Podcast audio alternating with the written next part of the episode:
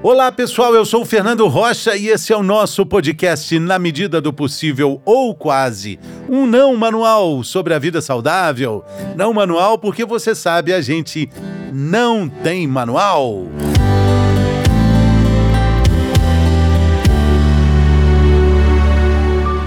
Vitamina D, como é que vai a sua? É, para começar esse episódio, a gente já começa com uma pergunta muito importante. Vitamina D é uma vitamina ou ela foi promovida a um, a um crescimento? Ela é um hormônio, na verdade. Quem deve, quem não deve receber a reposição, fazer a reposição de vitamina D? Para falar sobre tudo isso e responder essas e outras perguntas, quem está conosco essa semana é um campeão de participações aqui no nosso podcast, Dr. Daniel Magnoni, cardiologista e nutrólogo. Bem-vindo, doutor. Tudo bem?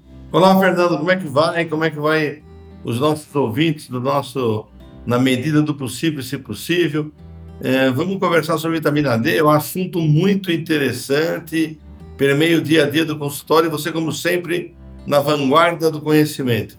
Vamos lá. Doutor, ela, ela não é vitamina, é hormônio? É chamada vitamina D, mas é um hormônio, um hormônio que é necessário em várias ações, principalmente na formação óssea, e, e, a, e, a, mobilização dela se faz com exposição à luz do sol. Doutor, é, na internet a gente encontra várias informações falando sobre um número absurdo de pessoas que têm deficiência de vitamina D. Existem informações dizendo assim: metade da população do planeta tem deficiência de vitamina D. É, por que isso acontece? Até mesmo aqui no Brasil, país tropical, gente que vive no sol, é, vai fazer o exame tem deficiência de vitamina D. Fernando, tem muito marketing e muita necessidade não objetivamente provada do ponto de vista científico. Nós sabemos que aquela dosagem que os médicos pedem, abaixo de 20, seria necessário suplementar. Mas, por vários interesses, às vezes interesses mais é, comerciais do que médicos, do que científicos, se está suplementando aquele valor entre 20 e 40. Abaixo de 20 é lógico, tem que suplementar, tem que mudar a alimentação, tem que expor a pessoa mais à luz do sol. De 20 a 40, mais precisamente de 20 a 30, aquele examezinho né, que se pede no laboratório, somente se a pessoa tiver comorbidade, for idoso, muito idoso, pós-operatório de câncer, desnutrido, diabético grave, aí nós precisaríamos suplementar. Mas, pensando do, no dia a dia da, da empurroterapia das farmácias e das ações comerciais, muita gente se vê, se vê na necessidade de receber alguma suplementação. Você sabe, né, Fernando? Suplementar vitaminas é um vício brasileiro. Quanto mais vitaminas de A a Z a tabela periódica em termos de minerais, as pessoas gostam, compram aqueles super potes né, fora do Brasil e tem cores bonitas, tomam quatro, cinco vezes por dia, mas a medicina correta, a medicina baseada em evidências, a medicina baseada em pesquisas clínicas mostra uma outra realidade, é uma realidade de que se precisa, mas se você tiver comorbidade ou situação clínica que faça a, a necessidade de se fazer uso dessa suplementação. O, o, exame que a gente vai medir a dosagem da vitamina D, ele, ele é aquele que a gente faz um check-up, que está dentro ali do hemograma, que você faz junto com vários outros exames, ou ele é separado e mais caro, mais sofisticado? Não, faz parte do check-up. O exame chama-se 25-hidroxivitamina D. É um exame que não tem um custo caro, é, os convênios pagam, a gente faz nicotina em pessoas que nos procuram para fazer check-up, mas também é, em pessoas que têm antecedentes de câncer de mama, por exemplo, câncer intestinal na família, desnutridas, pessoas que fazem esses regimes ótimos, legais, emagrecem muito, essas pessoas também que fazem esses regimes loucos e emagrecem demais, atletas de alta performance, atletas do dia a dia, idosos. Quer dizer, faz parte do check-up. Agora, a suplementação tem que ser muito bem estudada caso a caso. Doutor, e quais são de fato as complicações que estão relacionadas à deficiência da vitamina D? Porque essa também é uma lista polêmica, né? Olha, faz mal para isso, faz mal para um tanto de coisas e a internet está cheia de informações relacionadas a essa deficiência. Mas também existem médicos que dizem: olha, não é bem assim, ainda não se sabe qual é de fato o impacto que uma deficiência dessa vitamina, desse hormônio, pode causar no, no organismo. É isso mesmo, Fernando. Primeiro, e o mais importante, é estar relacionado à formação óssea. Nós temos que ter a formação óssea de uma forma contínua durante a nossa vida. E conforme a gente vai envelhecendo, a mulher chegando na menopausa, o homem envelhecendo, nós precisamos repor aquele osso que se perde no dia a dia. Então, avaliando uma pessoa com osteoporose, osteopenia, é, já se começa a ver a necessidade da suplementação de vitamina D, sem dúvida nenhuma, também pelo quadro clínico. É, histórico de mulheres com câncer de mama, nós sabemos que epidemiologicamente, câncer de mama dá mais em pessoas, mais em mulheres, né? Lógico, com vitamina D baixa. Então, se você tem familiares com câncer de mama, você tem que ser mais uh, agressivo em termos de suplementação. Vitamina D também está relacionada no controle da glicemia e no controle do colesterol. Vitamina D baixa seria um agravante, uma, uma dificuldade maior no controle dessas doenças. Formação do sistema nervoso central, também existem algumas, algumas indicações de que doenças degenerativas ou, ou doenças demenciais, vitamina D é baixa seria um fator prejudicial. Então, Fernando, é uma somatória do exame clínico, uma somatória da análise epidemiológica, dos antecedentes familiares e do momento do paciente. Aí, efetivamente, você tem que saber é, se vai tomar ou não. Mas, no Brasil, as pessoas compram vitamina à torta direito, nos potes grandes, pequenos, coloridos, e acham bonito tomar, né? E às vezes cai no outro lado, Fernando na superdosagem, que é muito prejudicial também. Ah, vamos falar sobre isso. Quais são os problemas? São os problemas relacionados à formação das, das células vermelhas, é, estão relacionados também com osteoporose e osteopenia, superdosagem de vitamina D. Estão relacionados a ações do sistema nervoso central. Então, às vezes as pessoas tomam uma dose muito alta, tem doses aí de 50 mil unidades seriam para ser dado uma vez por mês, as pessoas tomam uma vez por semana. É, tem que ser visto, sabe? É, essa vitamina D é muito bom esse assunto da nossa conversa hoje, porque se está supervalorizando a necessidade no dia a dia. Eu já participei de vários debates, mesas redondas, onde se coloca à luz da verdade a real necessidade do paciente. É, esse, esse, assunto é cheio de polêmica, né? A começar pelo, pelo fato da vitamina D ser processada com o sol que os dermatologistas não gostam. Então, cardiologistas como o senhor, clínicos gerais, nutrólogos vão dizer: tome sol, principalmente os mais idosos. Mas é justamente o sol da vitamina D, é exatamente o sol que os, que os nutricio, que, que os dermatologistas não gostam, né, doutor? Você tocou de novo em outro ponto, hein, Fernando? É exatamente isso. É uma grande polêmica, sabe? É, a orientação hoje é, pessoas de pele clara no dia a dia, se passar protetor solar 20, 30, 40, desde manhã cedo, repetir esse fator de proteção durante o dia, e aí você vê também uma menor exposição à luz solar. É, tem que ser balanceado, né? Essa proteção tem que ser, mas agora, se você tem níveis de vitamina D baixo, antecedentes familiares e pessoais, não precisa ser muito rigoroso nesse fator de proteção, é, tente evitar a exposição demasiada e também não use tanto protetor no dia a dia. Muito bem.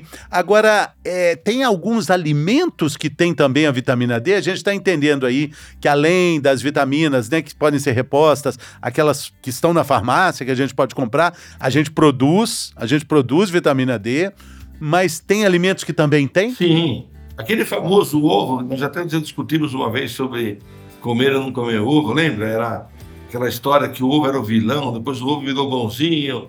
O ovo é uma boa fonte de vitamina D, barata, de fácil acesso, de fácil utilização. E as oleaginosas, os, os óleos, principalmente óleo de soja, óleo de milho, é, óleo de oliva também tem um pouco, a gordura animal também tem um pouco, a gente tem que evitar, mas também não pode retirar. Uma alimentação balanceada e uns 3 a 5 ovos por semana, você já vai ter uma boa fonte de vitamina D. Mas não esquecer, hein? Junto com a vitamina D, tem que se ver também como está a sua dosagem de magnésio e de cálcio. Porque não adianta só você só dar vitamina D, suplementar, e a pessoa não come leite, derivados, frutos do mar, ou então não suplementa cálcio e magnésio. E aí, Fernando, tem um outro complicador que eu não vou deixar você falar. Já vou tocar no assunto: atividade física. A atividade física é, é importantíssima na incorporação do cálcio, do magnésio, da vitamina D para a neoformação óssea. Então, se a pessoa faz tudo que nós estamos falando, toma vitamina D, toma cálcio, magnésio e não faz atividade física, é por demais sedentário, vai ter dificuldade, mesmo tendo a nutrição adequada, vai ter dificuldade de formação óssea.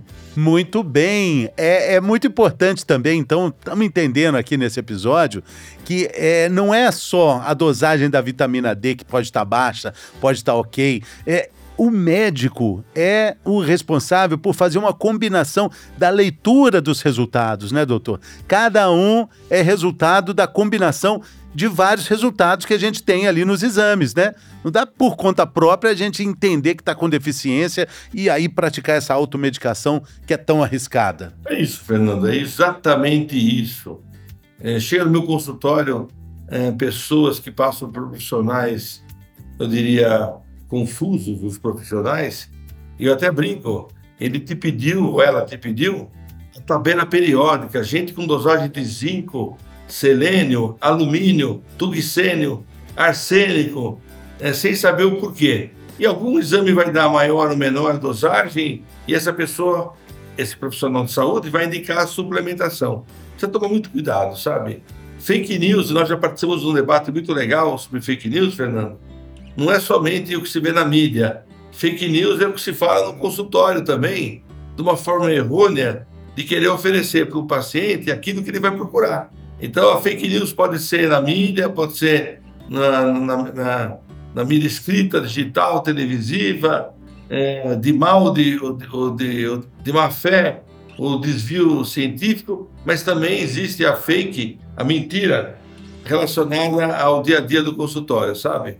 Precisa tomar muito cuidado com quem, quem você entrega a sua saúde.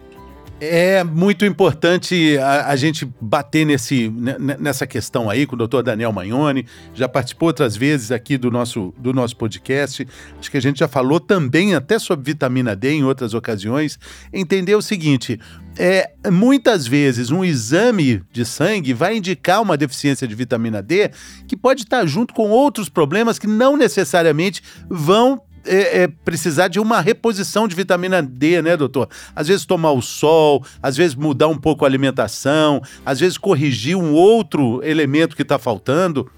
Às vezes, fazer uma correção de rumo ali. Não imediatamente, ah, então vão lá na farmácia, vão comprar. É, muita gente faz isso por conta própria. Já estamos falando aqui também que tem uma sobrecarga para o organismo, né? Quando tem muito desse componente, né, doutor? Exatamente, Fernando. É isso mesmo. O tratamento não se esgota no exame. O tratamento se esgota na relação profissional de saúde, paciente, diagnóstico e conduta dentro de uma realidade, dentro do entendimento entre o que o paciente precisa, o que nós devemos prescrever e o que nós esperamos com essa prescrição. Muito bem. Agora, com relação aos números, doutor Daniel, eu queria que o senhor repetisse um pouco, é, é, repetisse essas informações, né? Porque na farmácia, é, até na, no, no, balcão, assim, visível, tem lá vitamina D, vários índices de dosagens. O que, que é o recomendado? Vamos repetir esses números aí.